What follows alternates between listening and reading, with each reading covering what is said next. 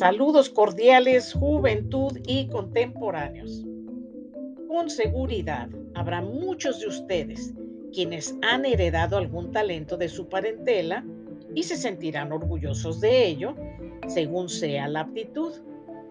Pero en mi caso, no sé qué tan buenos sean estos dones natos o adquiridos con el tiempo. Les platico que fui a un ancianato al cual no había ido antes. Ni la dueña, ni la administradora, ni las empleadas de ahí me conocían, y menos los seis residentes de ese lugar quienes padecen Alzheimer's. Me recibió la administradora y le dije que iba de parte del podiatra y que hoy sería yo quien con su permiso atendería a los viejitos. Rápidamente me dirigió hacia la cama de una paciente quien estaba semisentada, balbuceando y gritando, llamando a un tal Polo. La mayor parte de las veces a este tipo de personas es difícil cortarle las uñas de los pies, dada su condición. En otras camas hay enfermos que solo están acostados, vegetando, y es un poco más fácil hacer mi trabajo. Yo no los ignoro, aunque sé que seguramente ni me entiendan, pero les hablo y trato de hacer mi labor lo mejor posible, con respeto y afecto. Así que comencé a cortarle las uñas del pie derecho a esta señora y se quedó tranquila. Se me hizo raro que no continuara gritando.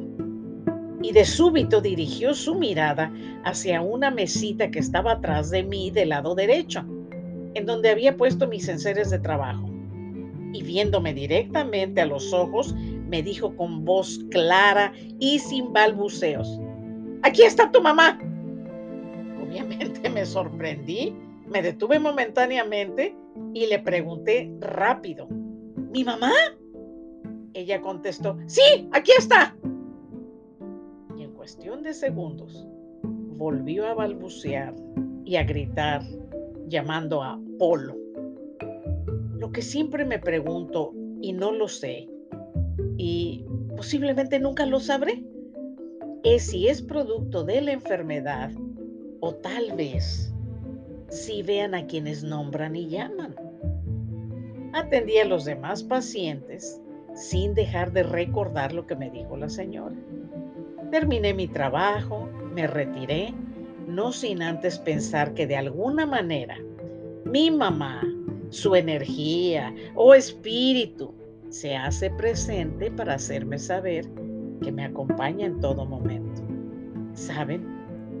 En muchos de mis relatos he comentado que en mi familia, por parte de la prole de la tía Antonia, mis primos tienen dones especiales. Y aunque yo soy empata, que ya es bastante complicado, de verdad, no quisiera seguir nuestra inusual y macabra tradición familiar. Muchas, muchas gracias por su atención a este relato y hasta la próxima.